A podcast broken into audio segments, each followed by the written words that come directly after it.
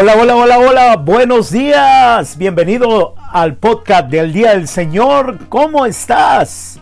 Espero que te encuentres bien en este 30 de octubre y te bendigo desde Wakanda, Illinois, en Estados Unidos al norte, casi, casi llegando a Canadá y un poquito más lejos del Polo Norte. Aquí estamos para bendecirte en este fabuloso día, día poderoso, eh, aquí en nubladito, con frío, muy rico y espero que allá donde tú estés también esté haciendo frío. Y lo digo en un tono positivo porque a mí me gusta mucho el frío. Lo siento, pero es mi podcast. Qué bueno que te encuentres bien. Hoy vamos a empezar una serie. Terminamos una, empezamos otra y así nos vamos.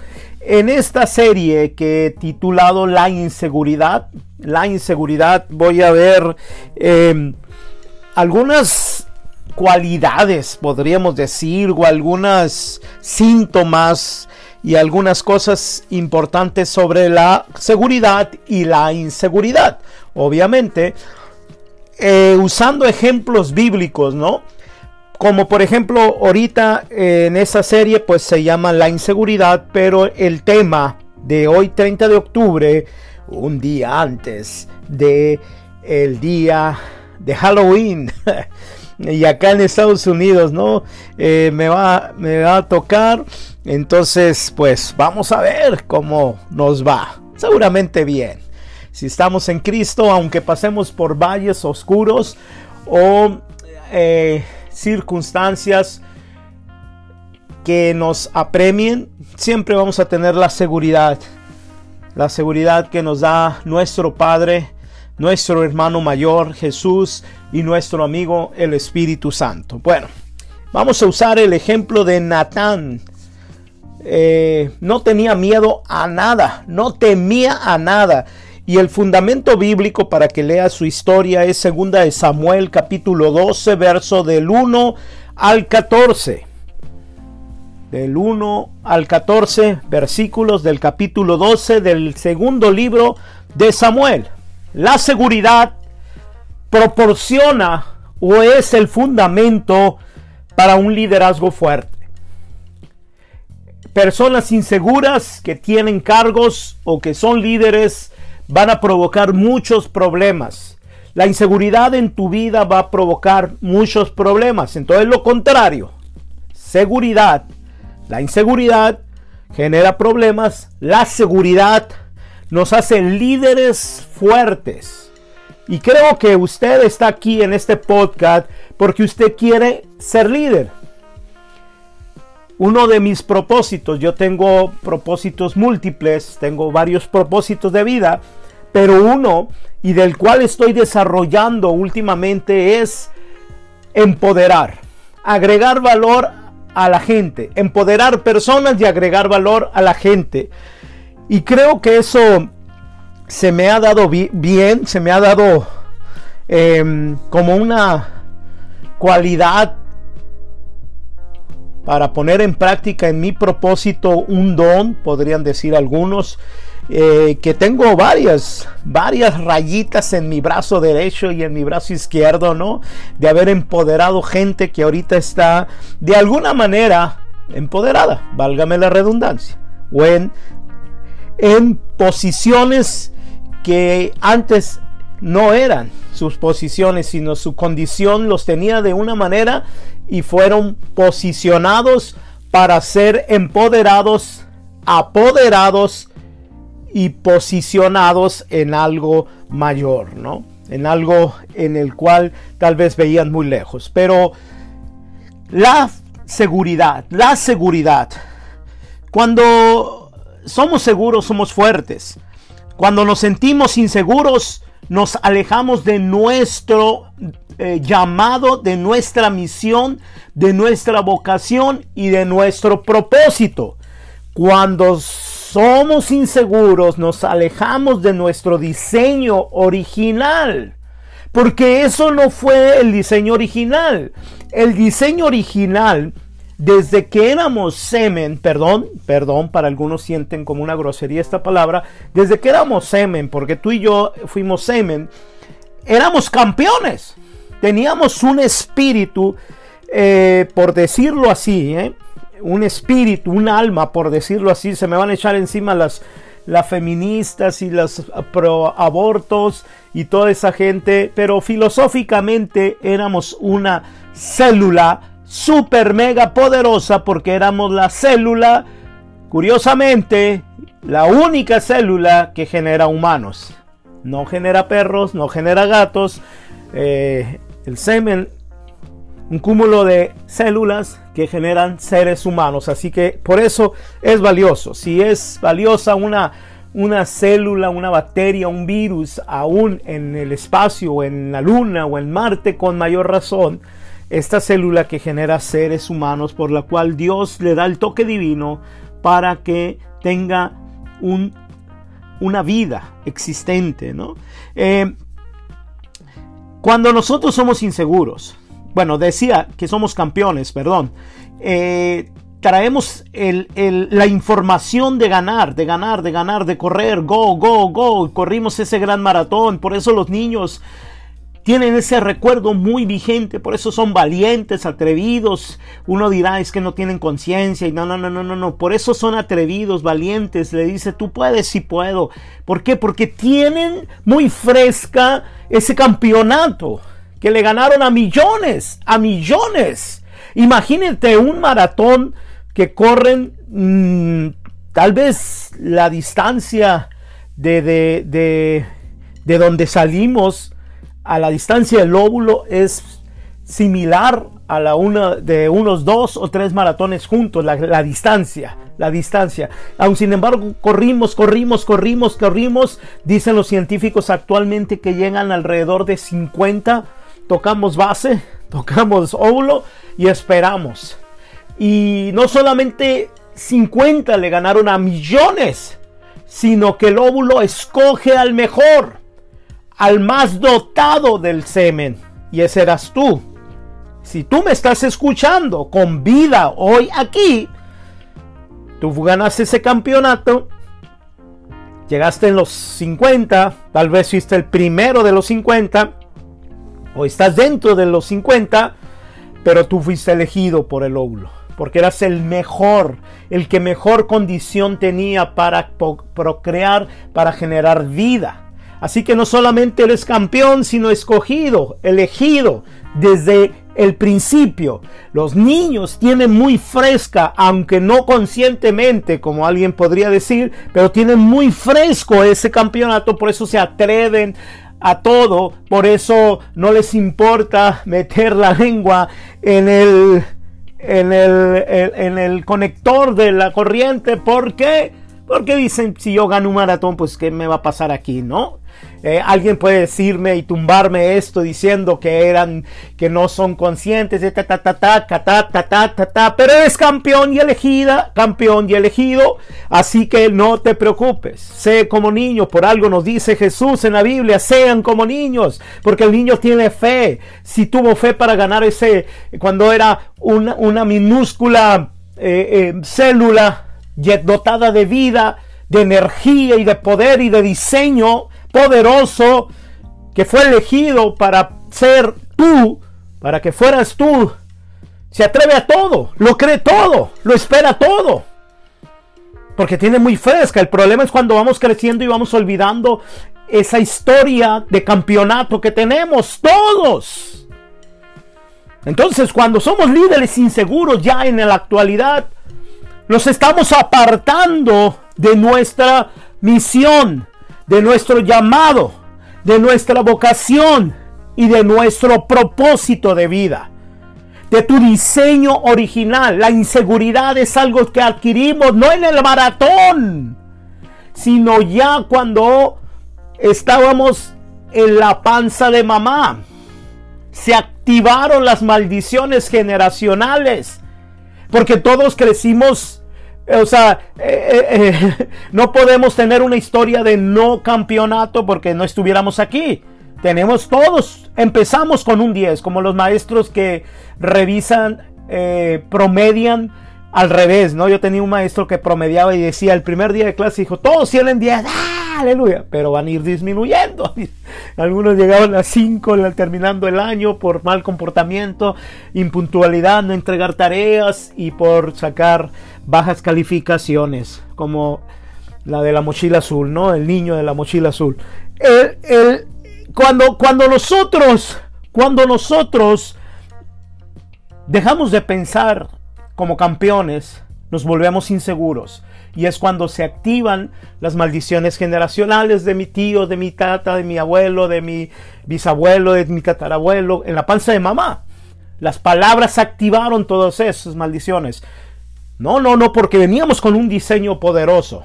Aún aquellos niños que proceden de familias que entre comillas, lo diré y con mucho respeto, traen maldiciones generacionales de pobreza, de muerte, de enfermedad y de tantas cosas. Pero entre más nos alejamos nosotros por medio de la inseguridad, perdón, entre más inseguros somos, nos alejamos más de nuestro diseño. Siempre surgirán problemas cuando somos inseguros. Siempre tendremos problemas. Debemos sentirnos seguros para poder vencer los problemas. Y, no todos tenemos fresco ese campeonato del maratón, pero sí todos podemos reactivar esos recuerdos. Cuando dejamos de creer en nosotros mismos, empiezan los problemas ya después de grande, aquí, ya eh, de, fuera de la panza de mamá, crecimos. Cuando dejamos de caerle bien a las personas, tenemos problemas. Cuando las finanzas empiezan a estorbarnos, a generar problemas, cuando la moral desciende o cuando otros nos rechazan, el tan temido rechazo que todos de alguna manera pasamos, hasta el mismo Jesús, estar aquí en la tierra, surgimos rechazo, algunos de nuestros papás, algunos de enemigos de nuestros papás o enemigos de nuestra fe, como le pasó a Jesús enemigos, porque el bebé Jesús daba miedo a Herodes. Vamos a ver eso más adelante. Sufrimos este rechazo y tenemos problemas. Todo por la inseguridad. Nos critican. Nos dan miedo las críticas. Aunque yo no creo en las críticas constructivas, pero nos da miedo. Yo no le tengo miedo. Nos derrumbamos.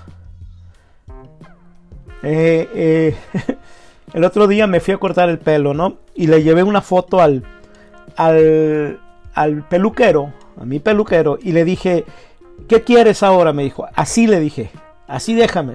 Pero lo único le digo que no quiero es que me pongas esta cara. Estaba un muchacho guapo ahí, ¿no? y que antes, porque le vi la cara de es bien carrillero, ¿no? Entonces me le adelanté y le dije: Lo único que no quiero es que me dejes la nariz y los ojos y la cara de este hombre. Solamente el pelo parecido así. Y ya, corté toda burla, corté todo. Eh, ¿Por qué no? Dice, porque estoy muy feliz con la que tengo. si he llegado hasta donde estoy, ahí, ahí, ahí cala. Si he llegado hasta donde estoy con esta cara, imagínate con, con esa cara a, lo mejor eh, iba a sufrir porque me iba a doler la cara. Y, y ya, se cortó. Se cortó la carrilla. Se cortó la carrilla. La inseguridad genera que te se burlen de ti, que te critiquen y te dan miedo las críticas y te vuelve a dar doler, e, eso. Y es un círculo vicioso. Cuando nos derrumbamos por la inseguridad generan problemas. Si no nos sentimos seguros, el temor finalmente va a cobrarnos, va a sabotearnos, va a sabotear tu liderazgo, mi liderazgo. El temor producido por la inseguridad. Imagínense lo que podría haber sucedido si Natán, nuestro personaje fundamental de esta serie, uno de los personajes, van a ser dos, uno de mucha seguridad como Natán y el otro Herodes, el grande, como alguien grande, pero con mucha inseguridad. Imagínense lo que podría haber sucedido si Natán hubiera carecido de seguridad. Y él estaba en una posición de profeta del rey y el rey de la mayor popularidad que ha habido en Israel. El rey que amaba a todo un mundo. El rey que era buenachón, buena gente, pero que tenía un pecadillo oculto. Y al único que se le reveló, los únicos en la humanidad, en la... los únicos en todo el universo que sabían era David, aquella mujer de Urias, el demonio y sobre todo Dios. Y Dios le compartía a uno de sus amigos, no a manera de chisme, sino a manera de solución. Natán, el profeta de, de, de David, se le comunicó este problema. Imagínate todo lo que se acumularía, todas las probabilidades de amontonadas contra Natán si él hubiera sido una persona insegura. estoy, estoy tosiendo de frío. Él sabía que tenía que confrontar a David por su pecado. Sin embargo, David había encubierto muy bien todos los puntos. Nadie más lo sabía más que Dios y Satanás, que lo inspiró. Lo que había sucedido. Eso significaba que Natán, el profeta Natán, no podía esperar ningún apoyo de alguien, ni siquiera de un testigo en Israel. Imagínate este rey popular, David, que había elevado a Israel al nivel de las naciones más exitosas de la época. ¿Quién iba a estar en contra de él? La mayoría de los israelitas se habían puesto, se habrían puesto del lado de David, se habían puesto ah, junto a él para defenderlo. Si él hubiera levantado la mano contra este profeta. Ahí se encontraba en ese dilema Natán. Porque también visto desde un punto de vista técnico, David no había hecho nada ilegal. A Urias lo había mandado traer, lo había puesto ahí, él no quiso, lo mandó al frente de la batalla, lo mataron. Hoy tenemos términos como asesino intelectual, ¿sí? Pero técnicamente él, él era, no había hecho mucho. Simplemente había enviado al hombre a, morir, ¿no? Enfrente de la, de la batalla, que parecía que pues sí, fueron, lo asesinaron en guerra. ¿Quién se preocupa por investigar en una guerra? Si hay investigaciones, pero ¿quién en ese momento? ¿Qué capacitó a Natán? ¿Qué hizo que Natán tuviera ese valor para demostrar un liderazgo seguro? Y te voy a enumerar cinco puntos. Y con esto termino este podcast. Los cinco puntos que capacitó a Natán o capacitaron a Natán para demostrar un liderazgo seguro. Número uno, Natán tenía la verdad de Dios a su espalda. O sea, Dios lo respaldaba. No tuvo que estar solo enfrente de David. Dios estaba con él. A veces vas a ser tú y Dios con la verdad. Y yo sé que suena a algo raro porque mucha gente ha venido con la supuesta el, respaldo o apoyo o aprobación de Dios. Tú tienes que buscar la aprobación del Padre, el respaldo de Jesús y el consentimiento del Espíritu Santo. ¿Sí? Natán los tenía. Número dos, Natán tenía una relación con David. Cuando nosotros somos inteligentes emocionalmente, sabemos cómo manejarnos con la gente. Tenemos relación con la gente que tenemos que confrontar. Si no, no tienes por qué confrontar. Si tú no tienes una relación directa con alguien que tienes que confrontar. O sea, yo no voy a confrontar a Chuchita Pérez de la esquina eh, por una situación personal, porque pues yo no tengo una relación, yo no soy ni, ni, su amigo, ni su padre espiritual, ni su líder, nada. Pues no, no te preocupes, no, no te preocupes, no es tu caso. Pero si yo tengo a alguien con una relación muy personal y ese alguien está fallando, yo sí tengo un derecho moral de decir algo. La amistad que había creado eh, David y Natán había también creado puentes que permitían a Natán hacer lo que Dios le llamó a hacer. Número 3. La identidad de Natán dependía de su llamado divino, no de su popularidad. ¿Ok? A él no le interesaba su popularidad. Hay gente que prefiere meter la basura debajo de la alfombra por cuidar su reputación o su popularidad. Número 4. Natán entendía su misión personal. Sabía que él era el profeta de Israel y el profeta del rey y el profeta de David. Y, lo tenía que usar, operar con una profunda convicción. Y número 5. Natán era humilde y quebrantado. Ya lo había perdido todo. Cuando tú eres humilde y quebrantado, aunque seas millonario, humilde y quebrantado, ya no tienes nada que perder. Ya lo has perdido todo porque aunque tengas millones, no son tuyos. Y solamente aquellas personas que hemos pasado por un proceso literal de perder todo, podemos atrevernos a todo. Porque ya conocemos ese terreno. Él no tenía nada que perder porque había muerto a la ambición personal. No tenía un imperio personal que cuidar. ¿Tú sí? Tal vez de ahí nazcan tus inseguridades. Gracias, mi querido amigo y amiga, por escuchar este podcast del Día del Señor desde Wakanda, Illinois. Te saludo. Shalom.